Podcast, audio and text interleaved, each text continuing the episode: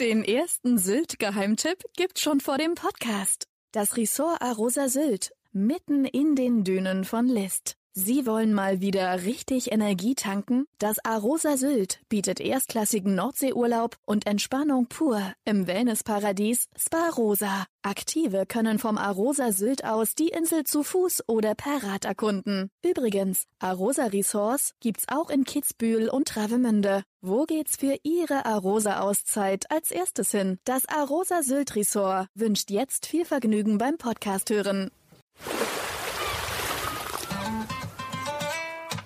Sylt, der Inselpodcast vom Hamburger Abendblatt. Reddach und Hochhaus, Fischbude und Gourmet-Tempel, pulsierende Plätze und Natur pur. Sylt ist eine Insel der Gegensätze und so sind ihre Geschichten. Abendblatt-Chefreporter Ulrich Gastorf trifft Gastgeber, Politiker, Einwohner und Gäste zu Gesprächen, die einen Blick hinter die Tourismusfassaden der Nordseeinsel werfen.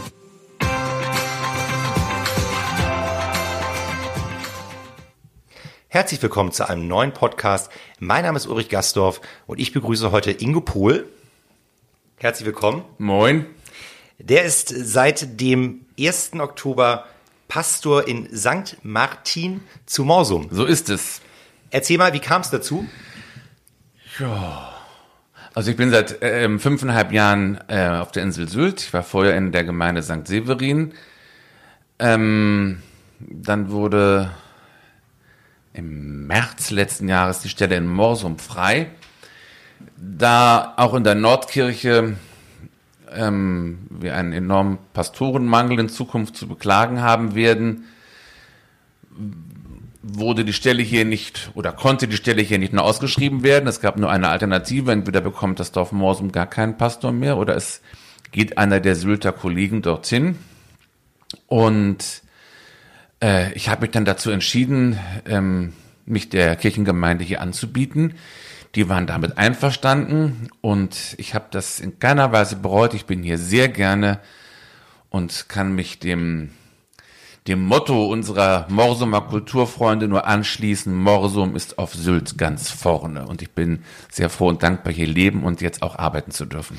Und was unterscheidet jetzt ähm, für unsere Hörer, was unterscheidet jetzt Morsum von Kaitum?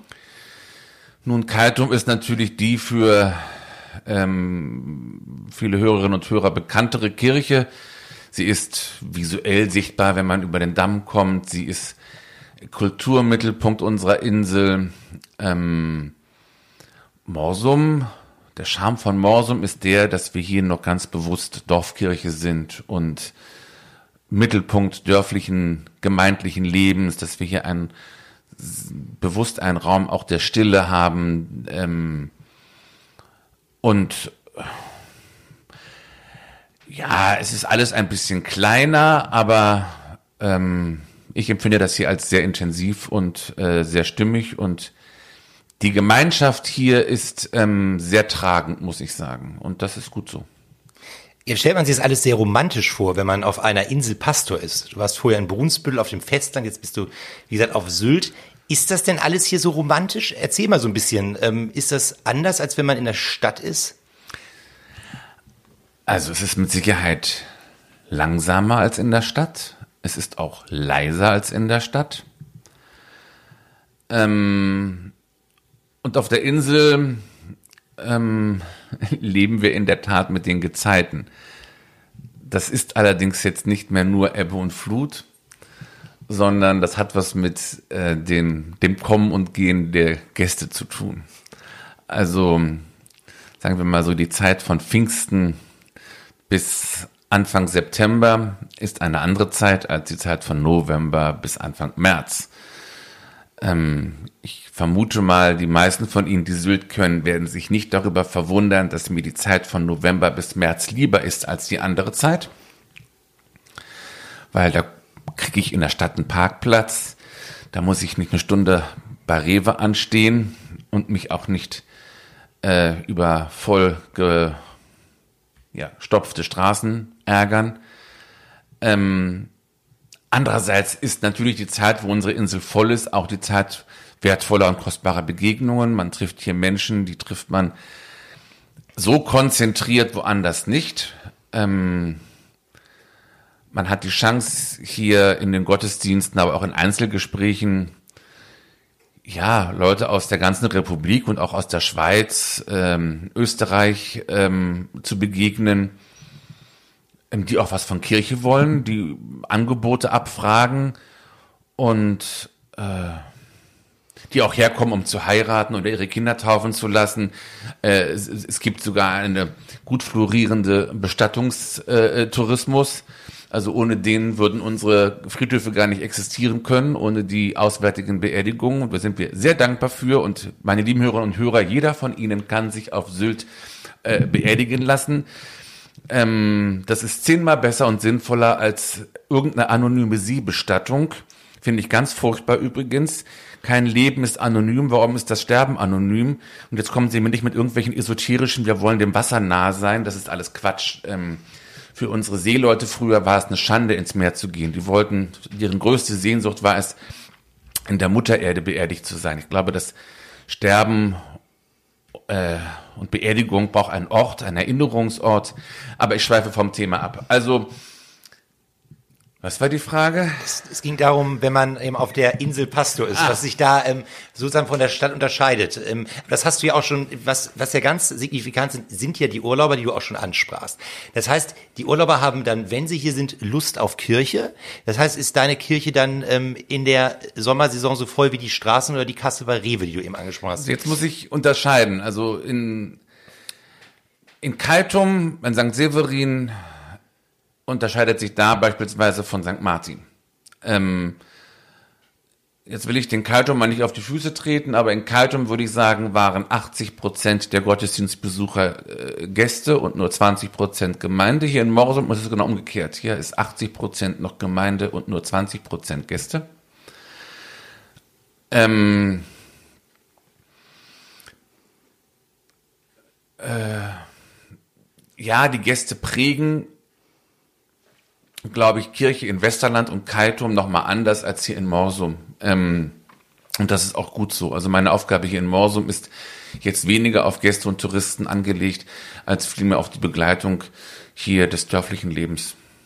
Und ähm, wie viele Gemeindemitglieder habt ihr hier? Roundabout 700 plus minus, ähm, weil die Zweitwohnungsbesitzer nicht immer statistisch zu erfassen sind. Also ja. Aber habt ihr denn hier auch mit einem Schwund zu kämpfen, sozusagen, Natürlich, wenn man die letzten Jahre sich überall. Ja, ja. Auch bei uns leider.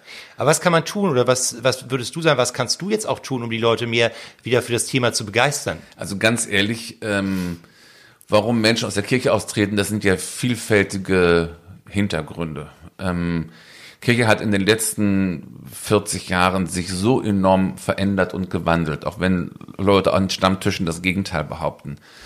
Und wir machen Gospel-Gottesdienste, Techno-Messen, wir laden Skater in die Kirche ein, wir, äh, also wirklich, äh, wir gehen manchmal an die Schmerzgrenze dessen, äh, äh, ja, was noch einen klassischen liturgischen Rahmen hat.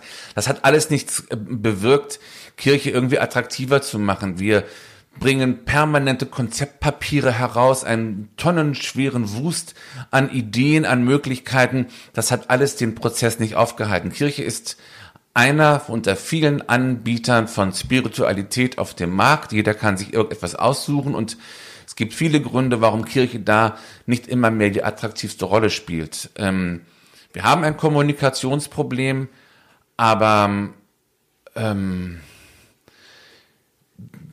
wir kommen auch vielleicht medial nicht immer so richtig rüber. Wir machen eine gute Arbeit, wir sind engagiert, wir greifen die Themen auf, aber das wird nicht immer so gewertschätzt, wie ich mir das selber wünsche. Also beispielsweise am letzten Sonntag hatten wir eine Friedensmahnwache, ähm, die die Kollegin aus Westerland und ich gemeinsam angestoßen haben, mit immerhin 300 äh, mit Demonstrierenden. Solche Impulse kommen von der Kirche, von der Politik kam erstmal gar nichts. Die haben sich uns dann angeschlossen, nachdem wir sie angesprochen haben. Aber solche Impulse müssen wir setzen, weil sonst setzt sie keiner in der Gesellschaft.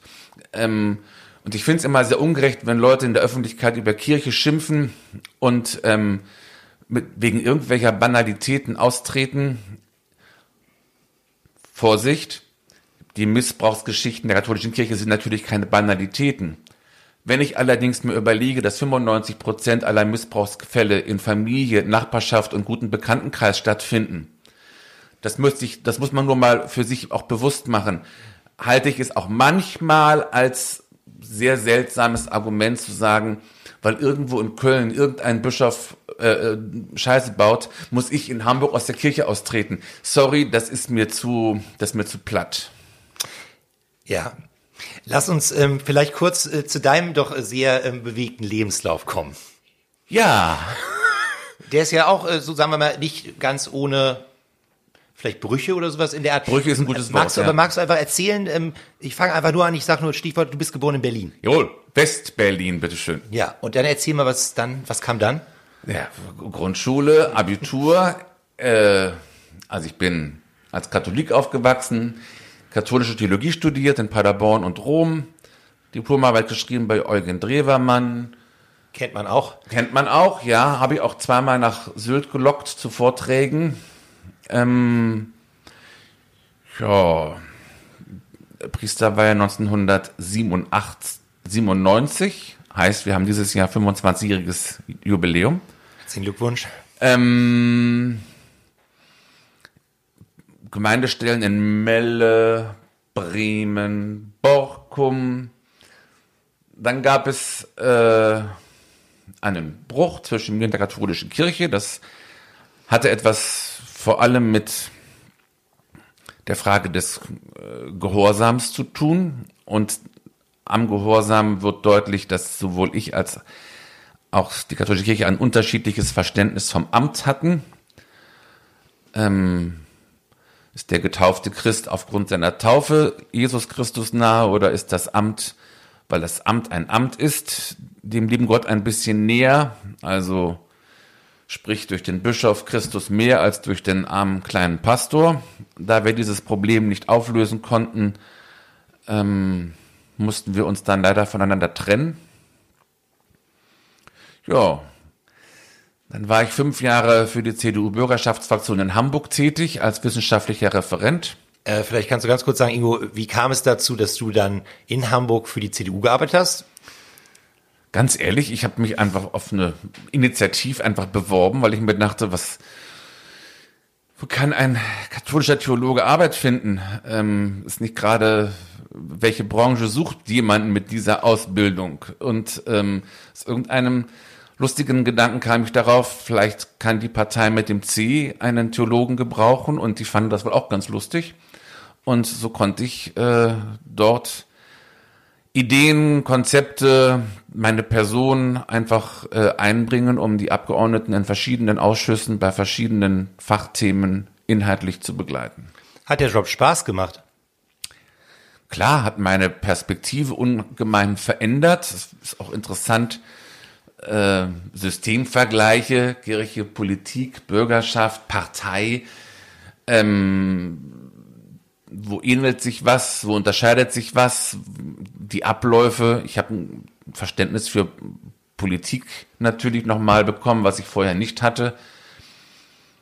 Ähm, nur irgendwie ist Ingo Pohl immer in seinem Herzen Seelsorger äh, und Priester gewesen und geblieben. Und als dann ich lustigerweise von der evangelischen Kirche angesprochen wurde, ähm, wir könnten uns auch vorstellen, dass du bei uns mit deinen Kompetenzen ähm,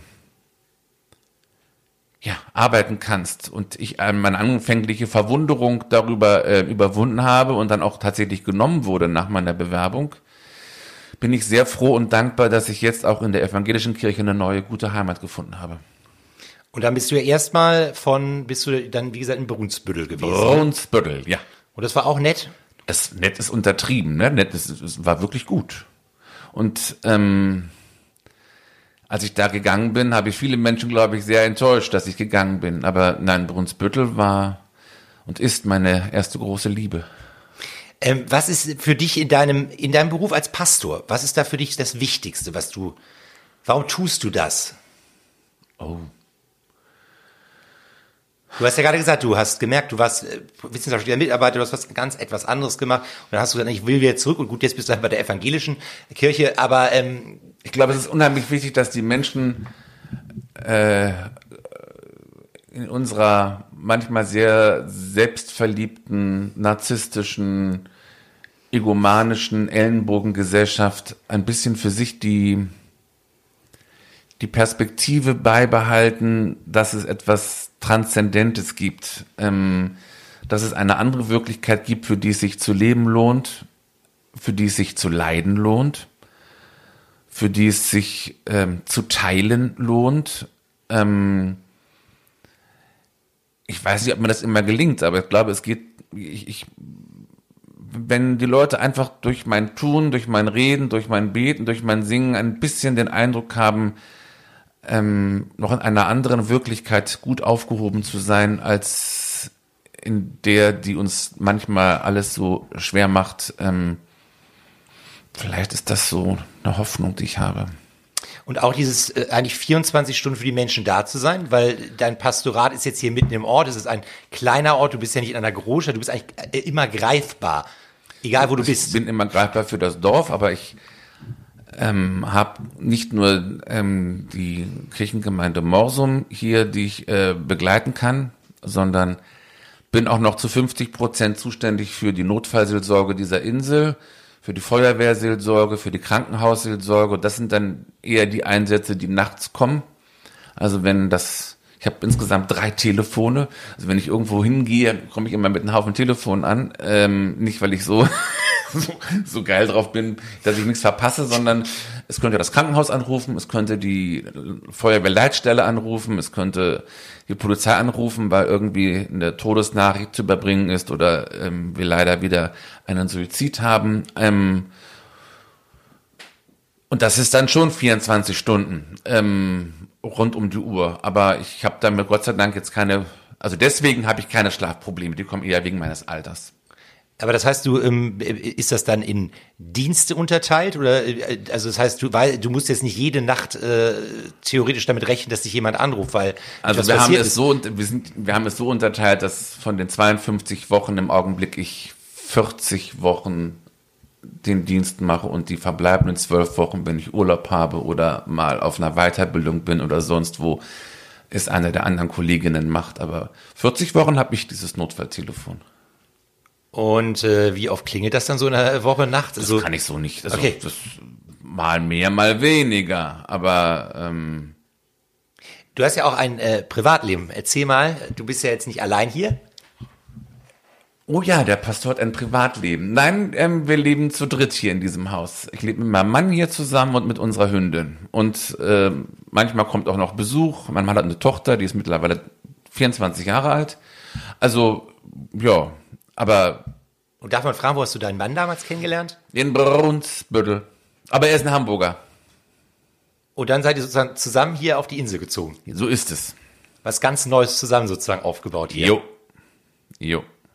Und ist ja auch sozusagen, äh, wenn ihr miteinander zusammen seid, ist dann auch immer das Thema Kirche oder habt ihr auch Ja, ganz das ist, wenn er jetzt hier am Tisch sitzen würde, Ja. würde er die Hände im Kopf schlagen. Ja, natürlich hat das, hatte dieses Thema eine gewisse Dominanz, was sicher auch äh, etwas schwierig ist. Und das ähm, ist das Schicksal jeder Pastorengattin oder jedes Pastorengatten. Ähm, das ist schwierig und das ist auch manchmal eine Belastung, dass ähm, vieles eben sich um Kirche dreht. Ähm, wir versuchen das irgendwie auszugleichen, aber ich also ich bin mir meiner Schuld bewusst, dass das manchmal für ihn eine Belastung ist. Aber ihr könnt jetzt zum Beispiel auch über das Thema Feuerwehr sprechen, denn ich habe gesehen, dass du auch Brandmeister der Freiwilligen Feuerwehr bist. Wie kam es dazu? Dass man Brandmeister wird, Nee, dass du das, dass du das machst. äh, gut, ich war schon in Brunsbüttel bei der Feuerwehr, weil wenn du irgendwo in der Kleinstadt oder im Dorf ähm, ankommen willst, dann glaube ich, ist es gut, bei der Feuerwehr zu sein. Erstens. Und zweitens, wenn man mit Notfällen zu tun hat und mit ähm, äh, ja auch Menschen, die gerade in Krisensituationen sind, ist es auch, glaube ich, durchaus hilfreich, auch die praktische Seite der Feuerwehrarbeit kennengelernt zu haben. Drittens war es für mich wichtig, auch irgendwie, da ich kein Freund von Fitnessstudios bin, auch mich irgendwie körperlich zu betätigen und äh, auch das macht man ja bei der Feuerwehr. Ähm, und dann war klar, dass als wir noch rübergegangen sind auf die Insel, wir auch hier wieder in die Feuerwehr eingetreten sind.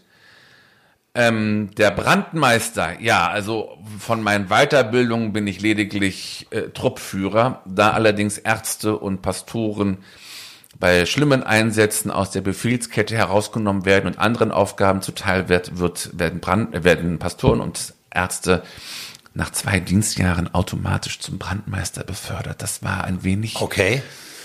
für manche Kameraden damals in Brunsbüttel ein bisschen blöd, aber ist halt so. Bist du denn auch hier dann auf Sylt auch in der Ja, Freizeit zuerst engagiert? in Tinnum, wo ich gewohnt habe, und jetzt auch hier in Morsum. Ich grüße alle meine Morsumer Kameradinnen. Aber du reist auch gerne und demnächst steht wieder eine Reise an. Hast du mir vorhin erzählt. Also ich reise gerne, aber ehrlich gesagt jetzt nicht, wie, wie ihr euch Reisen vorstellt. Also ich fahre seit zehn Jahren äh, immer in den gleichen, in die gleiche Area auf Kreta, weil ich da Freunde habe und Bekannte und Familien, wo ich quasi schon integriert oder wo wir beide integriert sind in familiäre griechische, kretische Familienprozesse. Also wir fahren jetzt nicht jedes Jahr woanders hin, wir machen auch keine Kreuzfahrten und wir fliegen auch nicht nach irgendwo Timbuktu oder sonst irgendwo, sondern wir fahren ehrlich gesagt, übrigens klassisch für Insulaner. Die meisten Insulaner machen Urlaub auf einer Insel. Warum ähm, ist es so? Ich habe keine Ahnung, ob wir die Weite des Festlandes irgendwie be- beängstigend finden, aber also die meisten, die ich kenne, machen Urlaub auf der Insel. Äh, Oder sie machen Kreuzfahrten mittlerweile, aber es muss irgendwie was mit Meer zu tun haben.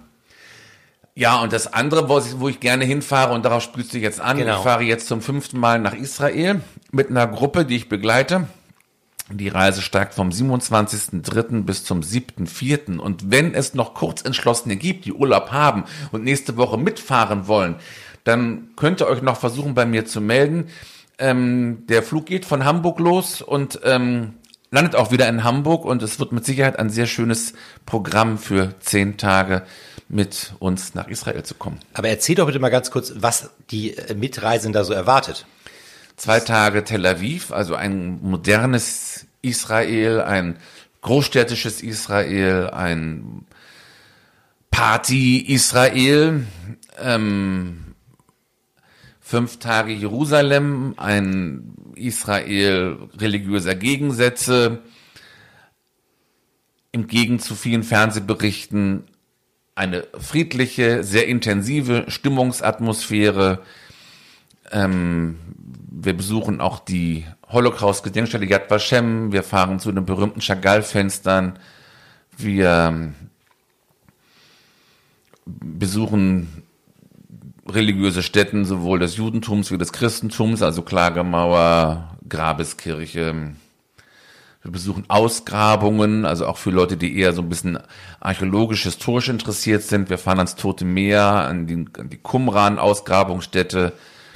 Ähm, wir machen ein paar spannende Wanderungen durch Wüstengegenden. Wir fahren drei Nächte an den, in den Norden nach Galiläa, an den See Genezareth, sind da in einem ultraorthodoxen Hospizhotel, wo wir uns nochmal auch, äh, ja, auch mit Judentum äh, beschäftigen, machen eine Bootsfahrt über den See Genezareth. Ähm, ja. Es hört sich auf jeden Fall sehr Und spannend an. Essen, und Essen lecker. Genau, Essen, man kann da auch sehr gut essen, oder? Oh, Ja. Wahnsinn. Was ist da so deine Leibspeise? Das kann ich gar nicht sagen, aber erstmal ist koscheres Essen sehr magenfreundlich, also meine Erfahrung. Und äh, diese, diese irren Gewürze, die man da zu essen bekommt, also zu riechen, zu schmecken bekommt, ähm, diese Mischung aus äh, ja, arabischer und europäischer Esskultur, die also zauberhaft. Und du bist ja dann auch der Reiseleiter sozusagen. Du hast das man alles hat's- organisiert. Man hat ja, man hat Ja. zwei Reiseleiter, also man muss sich einen örtlichen Guide nehmen, um Ja. an gewisse Örtlichkeiten ranzukommen und äh, man hat dann den Guide, den man mitnimmt und das bin ich und leider habe ich es auch organisiert. Das ist jedes Mal vor der Reise äh, sehr anstrengend, ähm, weil so vielen Leuten das Thema Verbindlichkeit äh, nicht mehr ein so hoher Wert ist, wie es früher mal gewesen ist. Und wenn du dann also drei Wochen vor Abreise irgendwie sechs Abmeldungen reinbekommst, dann ist das schon sehr ärgerlich und ähm, ja. vor jeder Reise sage ich mir, es war das letzte Mal und nach jeder Reise sage ich mir auch, naja, so schlimm war es ja nicht. Aber ähm, das wird auf jeden Fall spannend. Da freue ich mich dann schon sozusagen auf den Nachbericht. Ähm, kommen wir nochmal auf die Insel zurück nach Sylt. Ähm, auch hier ist es Krieg in der Ukraine. Auch hier sind ja schon Geflüchtete aufgenommen worden. Ähm, es werden sicherlich auch noch mehr nach Sylt kommen. Äh, Ingo, was, was würdest du dir da wünschen? Was kann man für diese Menschen jetzt hier tun? Also Unterbringungsmöglichkeiten sind ja vorhanden, aber was wären da deine Ansätze? Ja, es gab wohl letzte Woche bereits einen, einen runden Tisch vom Bürgermeister initiiert und ähm, mein Eindruck ist, dass unausgesprochen die Erwartung ist, dass Kirche sich ein bisschen engagiert in der Koordination ähm, dieser Flüchtlingsaufgaben. Ich bin nicht gerade informiert, wie weit dieser Stand ist. Wir haben gewisse Erfahrungen durch die erste, durch die Flüchtlingswelle 2015, wo auch Menschen aufgenommen wurden ins Kirchenasyl. Wir haben sicher auch Räumlichkeiten durch unsere Gemeindesäle, wo man Familien provisorisch unterbringen könnte. Ähm, mit reiner Unterkunft ist es aber ja nicht getan, sondern Menschen, die dann bei uns äh, ein Zimmer kriegen, ein Bett, eine Waschgelegenheit, brauchen ja auch Begleitmenschen von der Insel, die mit ihnen Ämtergänge machen, die die Kinder zur Schule begleiten, die Sprachbarrieren überwinden, die ins Einkaufsleben einführen, keine Ahnung. Ähm, da brauchen wir sicher Menschen, die wir ansprechen, die diese Familien auch begleiten. Das ist das eine. Und das andere, ähm, was ich mir wünschen würde, wäre so ein bisschen in den Köpfen der Leute. Wir reden immer darüber, dass die Ukrainer gerade auch unsere Freiheitswerte verteidigen, unsere ähm, Werte von Demokratie, Meinungsvielfalt, äh, was sind wir eigentlich bereit dafür selber zu geben? Und ähm, wir haben auf Sylt so viel freien Wohnraum, sag ich mal, etwas provokant jetzt. Ähm, nicht, dass jetzt die Hörerinnen und Hörer ähm, mich falsch verstehen, aber ähm, wir haben so viel freien Wohnraum, der leer steht und mit dem man äh, gerade in der Saison viel Geld verdient.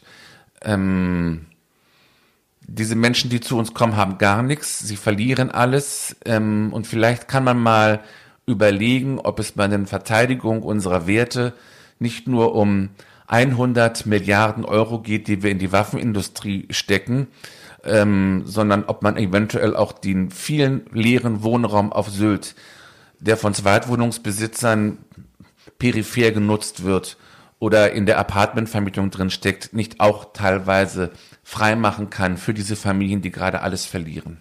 Das wäre mal eine lustige Idee.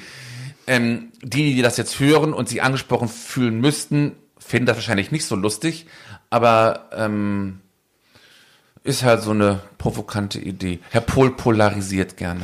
Wir sind auch gespannt auf die ähm, also, die Leserbriefe, die jetzt kommen. Ja, genau, zu diesem wunderbar. Thema. Aber ähm, kommen wir noch einmal äh, zurück ähm, zu dir.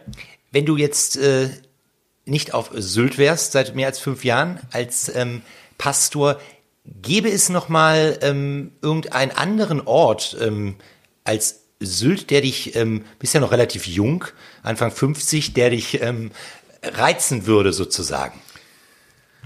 Wenn ich noch mal 30 wäre, ähm, und mit dem Wissen des 50-Jährigen Entscheidungen zu treffen hätte als 30-Jähriger. Auch damals die Konversion und der Übertritt, mein Gott, mit dem Wissen des 50-Jährigen nochmal mit 30. Ähm, ich glaube, ich würde entweder, würdest du den Podcast mit mir irgendwo in einem Kloster machen? äh, in Abgeschiedenheit und Stille, weil Schweigen ist viel wahrhaftiger als die vielen Worte, die ich selber mache und die ähm, andere machen. Also entweder wäre ich irgendwo in einem Kloster ähm, oder ja oder vielleicht wirklich irgendwo äh, auf Kreta ähm, und würde da ein bisschen Touristenseelsorge machen und ansonsten den, den Wolken zuschauen. Genau, bevor es jetzt nach Kreta geht, nochmal die Frage, die ich immer gerne stelle. Was ist für dich dein Lieblingsplatz auf der Insel?